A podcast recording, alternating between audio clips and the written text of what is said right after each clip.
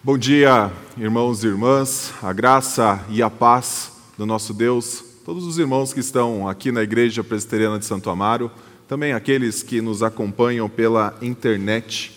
Nós continuamos o culto de adoração ao nosso Deus, agora sendo instruídos pela Sua palavra, com uma mensagem que está em Hebreus, capítulo 2, versículos 10 até 18.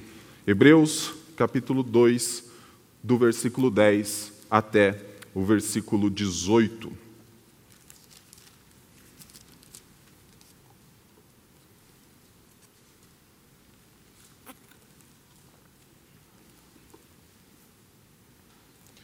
Uma das características mais comuns da epístola aos Hebreus é que ela constantemente compara Cristo Jesus com diversos elementos e personagens do Antigo Testamento.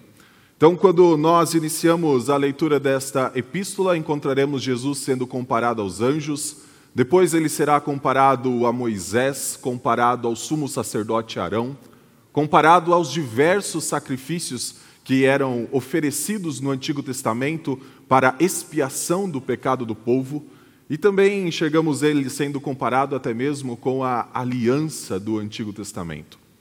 Quando olhamos para este texto que nós vamos ler nessa manhã, somos surpreendidos, porque em todos os textos da Epístola aos Romanos, a conclusão do apóstolo que escreve ou supervisiona a escrita desta epístola é que Jesus Cristo é superior a todos os elementos do Antigo Testamento. Ele é superior aos anjos, ele é superior ao sistema sacrificial, ele é superior a Moisés, ele é superior a Arão. Mas quando nós olhamos para esses nove versículos que estão diante dos nossos olhos, de alguma forma o autor quis falar do momento em que Cristo se fez inferior a muitos desses elementos, em especial inferior aos anjos. E nós olhamos para este texto que nós vamos ler na sequência, e nós precisamos, enquanto lemos ele, nós precisamos identificar o que Cristo teve que passar para então nos salvar. Aquele que é Rei dos Reis, Senhor dos Senhores, em algum momento se esvaziou, assumindo a forma de servo. E a pergunta que eu quero deixar para os irmãos enquanto nós lemos esse texto é: por que Deus se fez homem? Por que Cristo assumiu esta forma de servo? Por que Cristo se tornou como nós? Vamos ler esse texto então, acompanhe a leitura e identifique tudo aquilo que Cristo precisou passar para que fosse possível ele nos salvar de nossos pecados. Versículo 10 fala o seguinte: Porque convinha que Deus, por causa de quem e por meio de quem todas as coisas existem, conduzindo muitos filhos à glória, aperfeiçoasse por meio de sofrimentos o autor da salvação deles. Pois tanto que santifica como os que são santificados, todos vêm de um só. É por isso que Jesus não se envergonha de chamá-los de irmãos, dizendo: A meus irmãos declararei o teu nome, no meio da congregação eu te louvarei. E outra vez, eu porei nele a minha confiança. E ainda, eis aqui estou eu e os filhos que Deus me deu. Visto, pois, que os filhos têm participação comum de carne e sangue, também Jesus igualmente participou dessas coisas, para que, por sua morte, destruísse aquele que tem o poder da morte, a saber, o diabo, e livrasse todos os que, pelo pavor da morte, estavam sujeitos à escravidão por toda a vida pois ele, evidentemente, não socorre anjos, mas socorre a descendência de Abraão. Por isso mesmo era necessário que em todas as coisas ele se tornasse semelhante aos irmãos, para ser misericordioso e fiel sumo sacerdote nas coisas referentes a Deus e para fazer propiciação pelos pecados do povo. Pois naquilo que ele mesmo sofreu, quando foi tentado, é poderoso para socorrer os que são tentados. Vamos orar?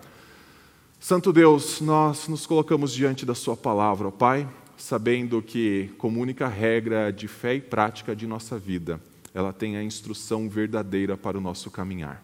Nós te louvamos pela sua revelação por meio dela e te louvamos de forma especial porque em Cristo Jesus o Senhor se revelou em sua forma máxima.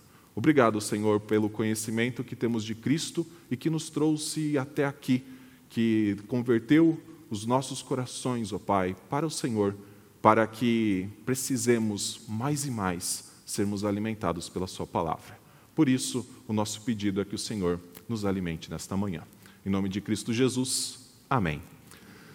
Meus irmãos, a cada dois anos, mais ou menos, nós enxergamos uma das estratégias políticas mais comuns em nosso país. Nós enxergamos políticos indo até nossos bairros, indo até as regiões onde nós moramos e buscando se identificar conosco, ou melhor, buscando que nós nos identifiquemos com eles. Eles caminham pelas nossas ruas, eles comem nas lanchonetes e lugares que costumamos comer, eles param e nos ouvem por alguns instantes, ouvem o que nós temos que reclamar sobre a administração pública, ouvem aquilo que talvez nós tenhamos como ideias para a nossa região. Eles pegam nossas crianças no colo, eles querem que nós nos identifiquemos com eles. E nós, uma vez a cada dois anos, numa urna eletrônica, nós mostramos que, por alguma razão, nos identificamos com algum candidato. A grande diferença é que os anos passam e nós temos experimentado isso grandemente em nossa nação, que esses políticos que nós, em um determinado momento, nos identificamos com eles, cada vez mais eles menos se identificam conosco. Não compartilham muitas vezes dos nossos valores, não cumprem aquilo que prometeram a nós, não vivem segundo aquilo que esperávamos que eles vivessem. Nós cristãos parece que ainda temos uma dificuldade maior ainda, depois de algum tempo, de nos identificarmos com aqueles que nós votamos, porque nós enxergamos que eles vão muitas vezes para um caminho completamente contrário ao nosso. A identificação é muito temporária. A identificação é muito pontual. Talvez ocorra por alguns meses, talvez ocorra somente no momento em que nós votamos, mas ela logo se esvai. Quando nós olhamos para essa ideia de identificar-se com alguém, tem uma história que Jean-Jacques Rousseau escreveu num dos seus livros a respeito de uma princesa que ouviu de um, seu, de um dos seus servos a respeito da situação terrível que se passava na França por volta do século XVII diz que o povo estava passando extrema dificuldade financeira e estava passando por fome. E esse servo chega até esta princesa dizendo que o povo não tinha pão para comer, que o povo estava passando por fome, por extrema dificuldade. E a resposta da princesa é: uma vez que eles não têm pão, que eles comam brioche. Mas a grande questão é: se alguém não tem condições de comprar um pão mais barato, como comparar um pão mais rico, um pão com maior ah, elementos que custam mais? Identificação passa não apenas por uma questão temporária, passa por saber quais são as necessidades daqueles que estão numa posição inferior ou numa posição de liderados. Essa princesa se afastou completamente do seu povo e não sabia que aqueles que não são capazes de comer pão jamais serão capazes de ter brioche em suas mesas. Muitas vezes nós ficamos buscando pessoas com as quais nós nos identificaremos ou que serão o nosso espelho, modelo para nós caminharmos. E nós acabamos, por incrível que pareça, nos afastando daquele que não buscou que nós nos identificássemos a ele no primeiro momento, mas ele se identificou a nós no primeiro momento. E é isso que esse texto nos mostra. Cristo Jesus, autor da nossa salvação, Senhor dos senhores, Rei dos reis, se fez como nós para nos salvar. E eu quero dar três razões do porquê ele se fez como nós nessa manhã. A primeira delas está do versículo 10 até o versículo 13. O Senhor Jesus se fez como nós para sofrer em nosso lugar e nos liderar à glória. O Senhor Jesus se fez como nós para sofrer em nosso lugar e nos liderar à glória. Olha o que diz o versículo 10.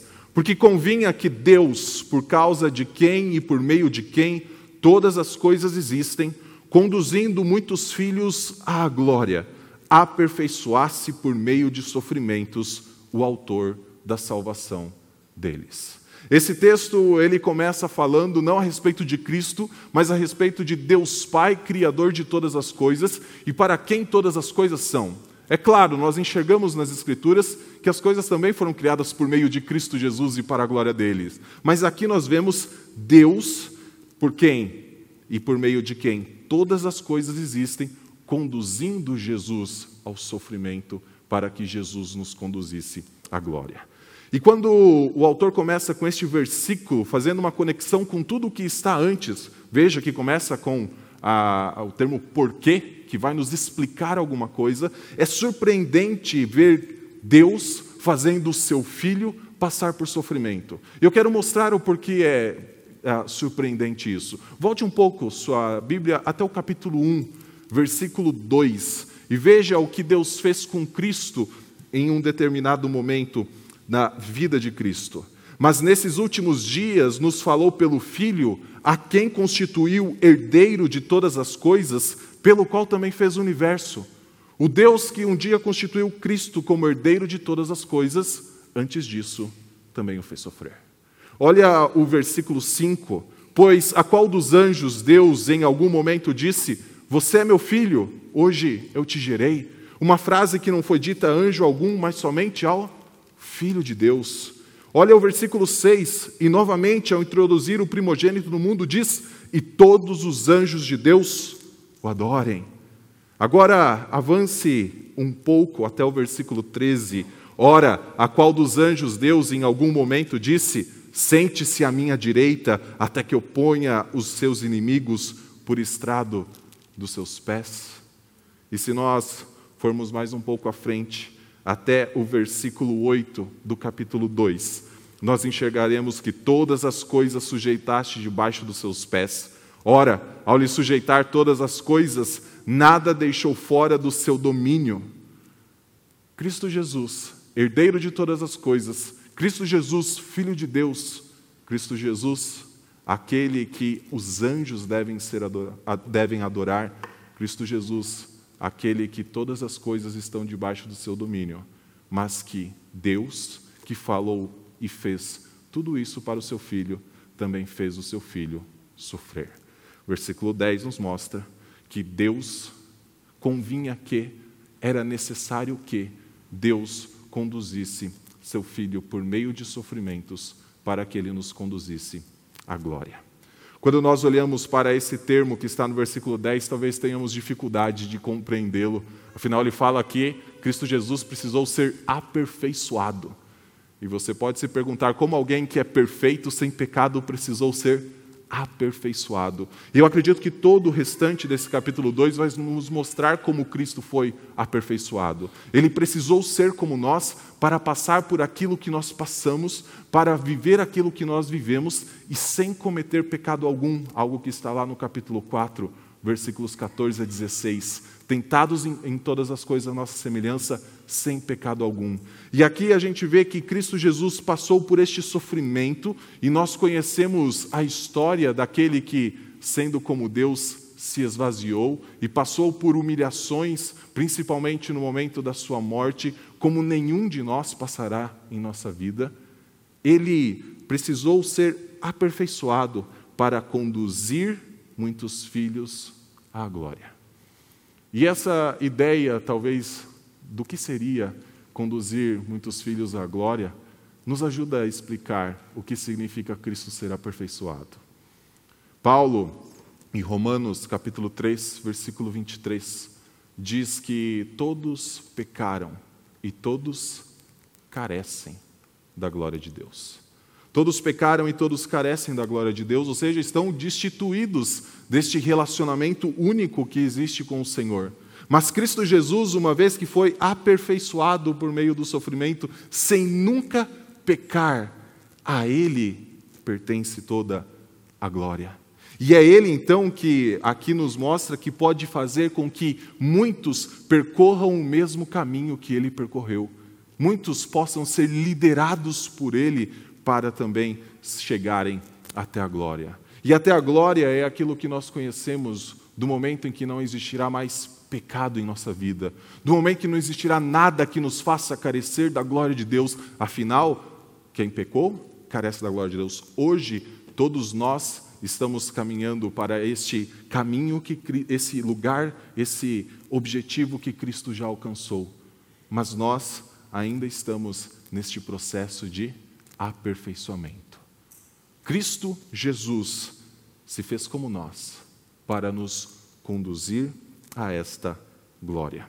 É muito interessante que a partir do versículo 11, ele começa a mostrar agora a respeito de Cristo. Primeiro, ele fala a respeito do que Deus fez com seu filho, para então Cristo poder fazer conosco. Mas agora, a partir do versículo 11, a identificação, que nós vamos falar muito a respeito dela ao longo desse capítulo 2. Versículo 11: Pois tanto que santifica, como os que são santificados, todos vêm de um só. É por isso que Jesus não se envergonha de chamá-los de irmãos, dizendo: A meus irmãos declararei o teu nome no meio da congregação, eu te louvarei. E outra vez eu porei nele a minha confiança, e ainda, eis aqui estou eu e os filhos que Deus me deu. Veja que lá no versículo 11, tanto o que santifica como os que são santificados, todos vêm de um só. No versículo 12, nós enxergamos Jesus chamando aqueles pelos quais ele morreu de irmãos.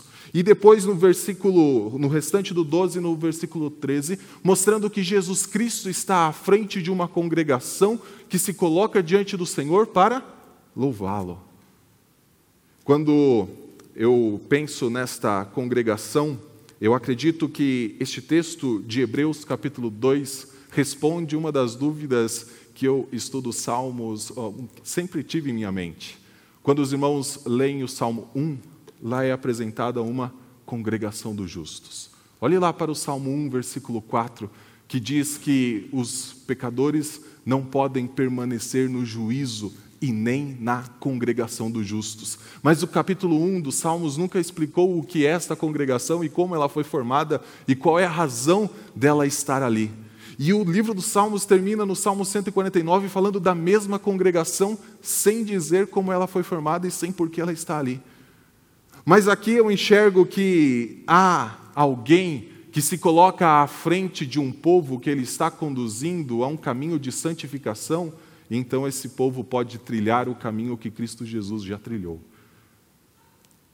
O Messias veio Cristo Jesus se fez carne e habitou entre nós para passar por todas as coisas que nós passamos e falhamos, mas ele passar por todas elas e acertar e cumprir a vontade de Deus e não se afastar da lei do Senhor e então nos ensinar este caminho, um caminho que ele trilhou primeiro.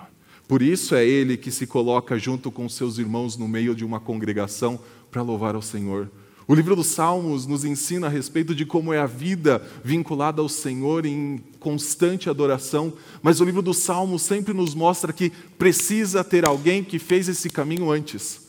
Precisa ter o bem-aventurado que nunca andou no conselho dos ímpios, nunca se deteve no caminho dos pecadores, nem se assentou na roda dos escarnecedores. Para que então eu e você pudéssemos buscar nos afastar de tudo aquilo que nos afasta do Senhor. Primeiro, Cristo Jesus precisou ser aperfeiçoado por meio do sofrimento. Cristo Jesus se fez homem como nós, nos chamou de irmãos, se identificou conosco para sofrer e para nos conduzir à glória. Segunda razão do porquê Deus se fez homem ou do porquê Jesus Cristo se fez carne ele se fez como nós para morrer em nosso lugar e então nos livrar do pavor da morte. Versículo 14 até o versículo 16 nos mostram isso.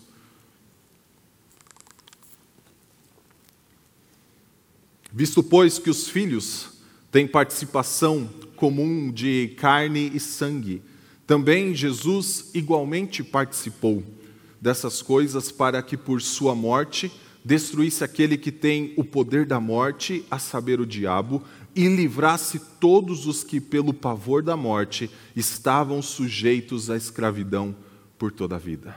Pois ele, evidentemente, não socorre anjos, mas socorre a descendência de Abraão.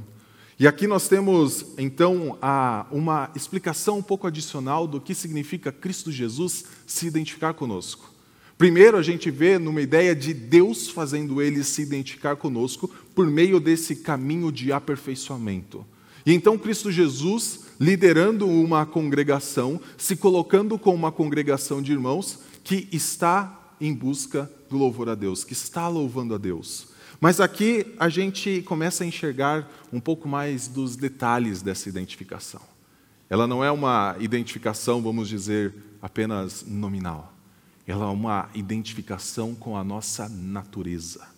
Ela é uma identificação não apenas no sentido de nos representar numa liderança, como muitos líderes muitas vezes nos lideram. Ela é uma identificação em ser exatamente como nós somos, mas sem pecado. O versículo 14 começa dizendo: Uma vez que os filhos têm participação comum de carne e sangue, também Jesus igualmente participou dessas coisas. Jesus Cristo não foi apenas um espírito, como algumas teologias, doutrinas antigas heréticas diziam que ele, como um espírito, se manifestou entre nós. Jesus Cristo também não foi apenas um homem que surgiu ensinando um caminho alternativo a todos aqueles caminhos que eram apresentados no primeiro século. Jesus Cristo é o Deus que encarnou. E uma vez que nós temos carne e sangue, ele também assumiu carne e sangue. Há um teólogo dos primeiros séculos chamado Gregório de Nazianzo que ele fala que Cristo precisava assumir toda a natureza daquilo que ele iria redimir, daquilo que ele iria resgatar. Ele precisava assumir carne e sangue, ele precisava viver aquilo que nós vivemos, mas ele precisava passar por tudo o que nós passamos e sem pecado. Aqui talvez, talvez não, certamente é a grande diferença entre o cristianismo e qualquer outra religião que tenta colocar um caminho alternativo. Muitas religiões dizem que nós precisamos superar a nossa natureza e até mesmo nos, digamos assim, unir à divindade. Muitas religiões colocam um padrão moral que é extremamente inalcançável e dizem que precisamos buscá-los. Mas aqui nós vemos o Filho de Deus, que para resolver aquilo que está sendo chamado de pavor da morte e escravidão, assumiu a nossa forma e sofreu todas essas coisas em nosso lugar. Cristo Jesus, um dia, sobre uma cruz, disse: Deus meu, Deus meu, por que me desamparaste? Porque naquele momento ele sabia que quem estava o esmagando sobre o madeiro era o próprio Deus. O pavor da morte do qual nós fomos livrados em um momento caiu sobre o próprio Cristo, que até mesmo disse: se possível, passa de mim o cálice. A identificação é completa. A identificação não é apenas momentânea, a identificação não é apenas por palavras, a identificação é em cada aspecto da nossa vida e para sempre. Porque Cristo Jesus, que se fez carne, que assumiu sangue como nós temos, ele continua sendo carne e sangue, ele continua sendo como nós. Ele continua nos representando perante Deus em toda a sua natureza.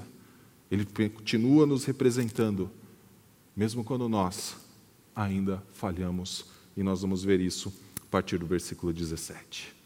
Aqui ele fala que, uma vez que Cristo Jesus participou de carne e sangue para morrer, e essa é a razão do porquê Cristo se fez como nós, para morrer, por sua morte, ele destruiu aquele que tem o poder da morte, a saber, o diabo.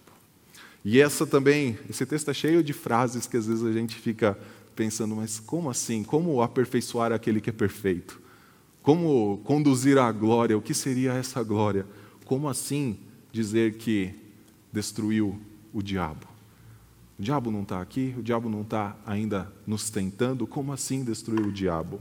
E aqui nós temos aquilo que é talvez o maior de todos os temores e que nós enxergamos muitas pessoas ainda com este pavor o pavor de passar pela morte.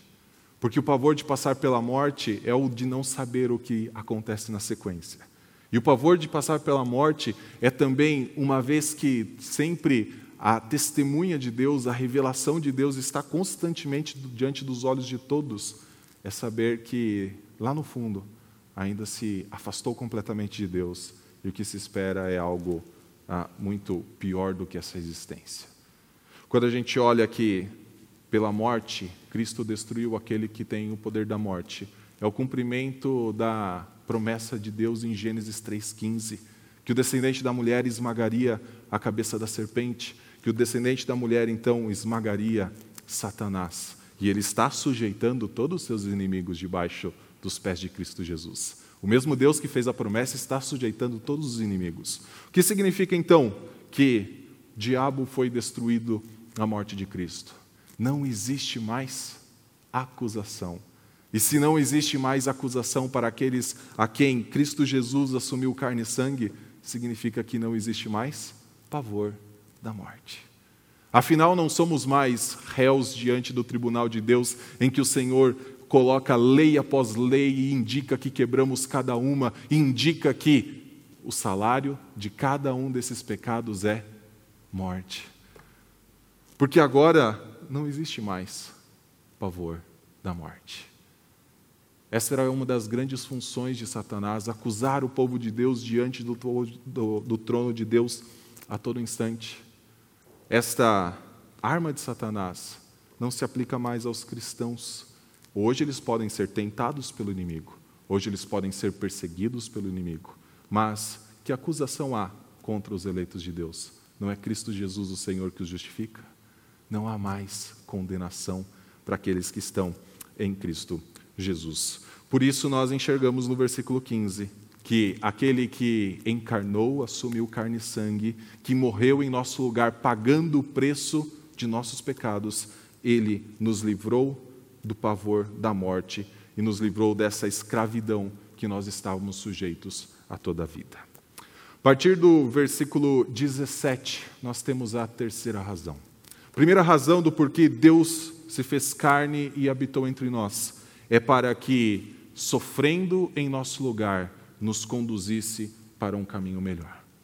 Segunda razão do porquê Deus se fez carne e habitou entre nós foi para morrer em nosso lugar e nos livrar do pavor da morte. Terceira razão do porquê Jesus Cristo viveu entre nós e assumiu carne e sangue e se fez como nós é para ser como nós e poder nos representar perante Deus e nos socorrer quando nós somos tentados. Versículo 17: Por isso mesmo era necessário que em todas as coisas se tornasse semelhante aos irmãos, para ser misericordioso e fiel sumo sacerdote nas coisas referentes a Deus, e para fazer propiciação pelos pecados do povo, pois naquilo que ele mesmo sofreu quando foi tentado, é poderoso para socorrer os que são tentados. Cristo Jesus, o versículo 16, fala que ele não socorre anjos, mas socorre a descendência de Abraão. E por que ele não socorre anjos? Porque ele não assumiu a natureza dos anjos, mas ele assumiu a natureza da descendência de Abraão. Ele assumiu carne e sangue, e por isso ele é capaz de redimir aqueles que são de carne e sangue. Versículo 17 nos mostra mais uma necessidade. Lá no versículo 10, era necessário que ele passasse pelo aperfeiçoamento para conduzir muitos à glória. No versículo 17, era necessário que ele se fizesse como nós em todas as coisas. Para o quê? Para ser fiel sumo sacerdote nas coisas referentes a Deus. Quando nós olhamos para a função do sacerdote, o ofício sacerdotal de todo o Antigo Testamento, ele tem uma dupla representatividade, vamos dizer assim. Primeiro, o sacerdote ele representa Deus ali no meio do seu povo. Se nós lembrarmos, talvez, de uma pregação do reverendo Daniel sobre o óleo da unção, é muito interessante que o sacerdote era ungido com aquele óleo e esse perfume que só se encontrava dentro do santuário de Deus, muitas vezes caminhava pelo meio do povo, para que o povo lembrasse que Deus habita no meio do seu povo. Mas esse sacerdote também teria uma outra representação, a representação do povo perante Deus. Só que nós encontraremos ao longo da Epístola aos Romanos que todos os sacerdotes do Antigo Testamento precisavam que alguém também os representasse, porque eles eram imperfeitos, porque eles cometiam pecados, eles precisavam oferecer sangue não apenas pelo povo, mas também para a expiação dos seus próprios erros. Aqui nós encontramos alguém que foi feito em todas as coisas à nossa semelhança, aquele que se tornou semelhante aos seus irmãos em todas as coisas, para ser fiel sumo sacerdote nas coisas referentes a Deus. E esse termo fiel qualifica o sumo sacerdote. O fiel é em relação a toda a vontade do Senhor, fiel é em relação a toda a lei do Senhor. Aquele que andou entre nós não veio para revogar a lei, mas veio para cumprir a lei. E ele cumpriu. Por isso é fiel sumo sacerdote. Aquele que em todas as coisas foi tentado a nossa semelhança, não cometeu pecado algum.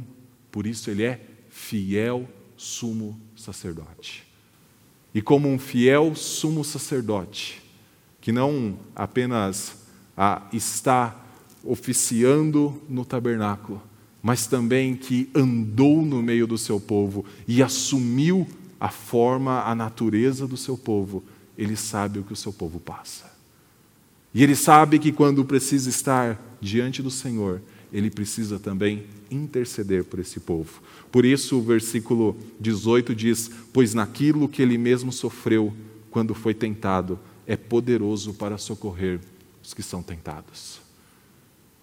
Lá atrás, vimos que em sua morte, Cristo Jesus destruiu aquele que tem o poder da morte, a saber, o diabo. Não há mais acusação contra os eleitos de Deus, não há mais acusação contra os filhos que hoje também podem chamar Jesus de irmão, não há mais absolutamente nada que nos afaste de Deus, definitivamente. Por quê? Porque Cristo Jesus foi esse fiel sumo sacerdote. E diante do próprio Deus, ele intercede por nós. Nós lemos nessa manhã o texto de 1 João, capítulo 3, versículo 10, que fala a respeito de que aqueles que são filhos de Deus não vivem na prática do pecado. Mas antes disso, lá no capítulo 2, ele também falou que nós temos um advogado junto ao Pai que intercede por nós.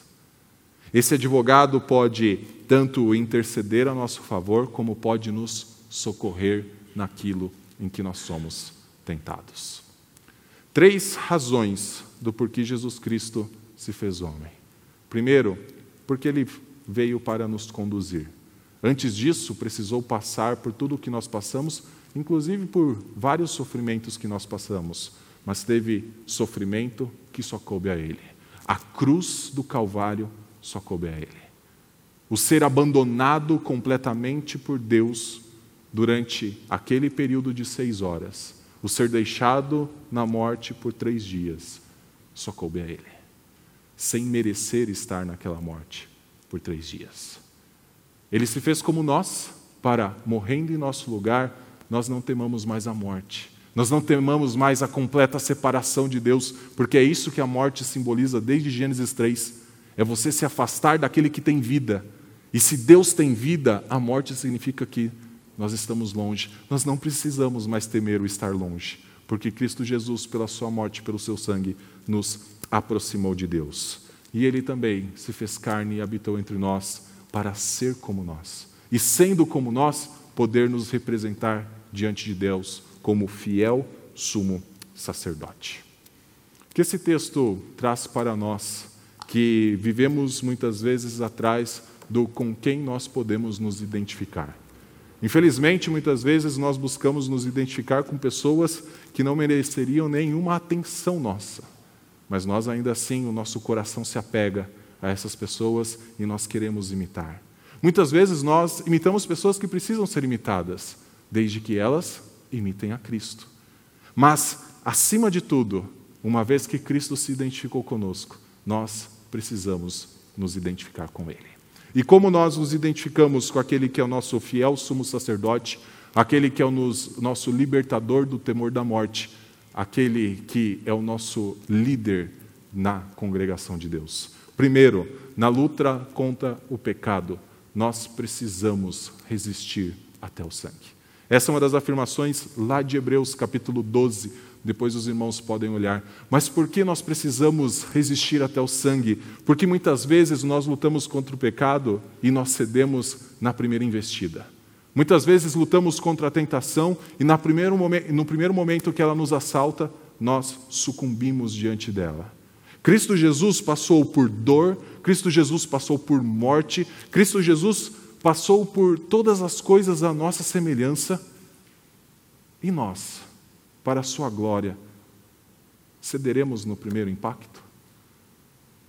Continuaremos a muitas vezes até mesmo programar o nosso dia para ter esse momento onde nós nos relacionaremos com o pecado? Cristo Jesus se identificou conosco para que nós nos identificássemos com Ele. E Cristo Jesus passou por todas as coisas à nossa semelhança, mas sem pecado algum. Uma vez que ele se fez ovelha muda perante os seus tosqueadores, ele resgatou pessoas que eram como ovelhas desgarradas pelo caminho. Essas pessoas não precisam mais viver como se fossem escravas do pecado, como se o pecado as obrigasse a viver na prática do pecado. Lembre-se: aqueles que vivem na prática do pecado não são filho de Deus. Mas aqui esse texto nos diz que somos chamados de irmãos de Cristo, filhos de Deus. Como é a nossa luta contra a tentação? Ela é uma luta de um round apenas? Ou quando nós caímos, é a luta que vai até o último round? E então, mesmo quando nós sucumbimos, nós temos pesar, porque a luta foi perdida. Batalhamos, batalhamos, batalhamos, mas a luta foi perdida. Então, nesse momento, nós precisamos nos identificar com Cristo, não apenas nessa luta contra o pecado, mas em toda a sua vida. Nós não devemos seguir modelos que claramente não vivem à luz daquilo que Cristo ensinou mas muitas vezes nós nos identificamos com essas pessoas. Nós precisamos nos identificar com aquele que passou por este caminho do sofrimento, que passou por esse caminho do aperfeiçoamento, não porque era imperfeito em sua santidade, mas porque precisava ser como nós. Mas nós muitas vezes não nos identificamos com ele. Nós nos identificamos com qualquer outra ideologia, com qualquer outra pessoa, mas nós não nos identificamos com ele. Às vezes as pessoas até não se lembram que nós somos irmãos de Cristo, que nós somos filhos de Deus. Como está a nossa identificação com Cristo? Essa identificação, ele o fez uma vez por todas. Ela não é uma identificação de alguns dias. Ele não se identificou conosco por algumas semanas, alguns períodos de nossa vida mas ele se identificou para todos sempre conosco. Nós precisamos, em honra a esta identificação, também buscar nos aproximar mais dele, sermos mais parecidos como ele é. Lemos em 1 João capítulo 3 que Deus quer que nós, um dia, quando nós ressuscitarmos dentre os mortos, sejamos semelhantes a Cristo. E esse é o propósito de Deus de toda a história. Um dia antes da fundação, um dia antes da fundação do mundo, lá na eternidade, ele nos predestinou para sermos conforme a imagem do Filho. Ele nos transforma de glória em glória para sermos como o Filho. E um dia ele disse que nós o veremos como o Filho é e seremos semelhantes a Ele. Toda essa perspectiva que é eterna deve se traduzir no nosso tempo deve se traduzir em nossa vida desde já, desde o momento em que nós fomos nos identificados com Ele. Concluindo essa mensagem, meus irmãos, nós precisamos saber que nessa caminhada de identificação com Cristo, é possível, como o texto fala, que nós sejamos tentados, é possível que muitas vezes até mesmo nós caiamos, mas nós precisamos saber que temos alguém que se identifica conosco. E na luta contra o pecado, eu gostaria de ler um último texto que está no capítulo 4, versículos 14 a 16. Peço que os irmãos abram suas Bíblias lá. Na luta contra o pecado, nós precisamos buscar socorro naquele que encarnou para nos socorrer. Versículo 14 diz: Assim, tendo, pois, Jesus, capítulo 4, versículo 14, Tendo, pois, Jesus, o Filho de Deus, como grande sumo sacerdote que adentrou os céus, conservemos firmes a nossa confissão, porque não temos sumo sacerdote que não possa compadecer-se das nossas fraquezas, Pelo contrário, foi tentado em todas as coisas a nossa semelhança, mas sem pecado. Portanto, aproximemo-nos do trono da graça com confiança, a fim de recebermos misericórdia e encontrarmos graça para ajuda em momento oportuno. Não existe luta contra o pecado, não existe identificação com Cristo se não existir um constante aproximar-se do seu trono de graça. Ele se fez inferior aos anjos, mas ele adentrou os céus e foi, pela graça de Deus, pela glória de Deus, designado Rei dos Reis e Senhor dos Senhores. Assentado a um trono, ele socorre o seu povo. Vamos orar? Santo Deus, nós somos gratos, ó Pai, porque o Senhor Jesus Cristo se fez como nós. Somos gratos porque sozinhos jamais passaríamos por este caminho que conduz à glória. Jamais, ó Pai, estaríamos livres do pavor da morte. Jamais, ó Deus, encontraríamos socorro quando fôssemos tentados.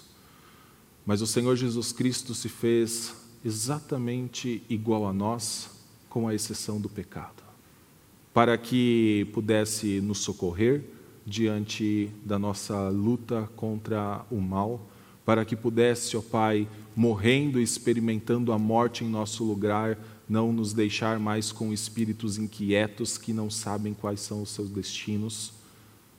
Ele se fez como nós, ó Pai, para nos conduzir à perfeição moral, que é a perfeição da tua santidade. Por isso, nosso pedido é que o Senhor nos faça mais e mais parecidos com Ele. É no nome dele que nós oramos. Amém.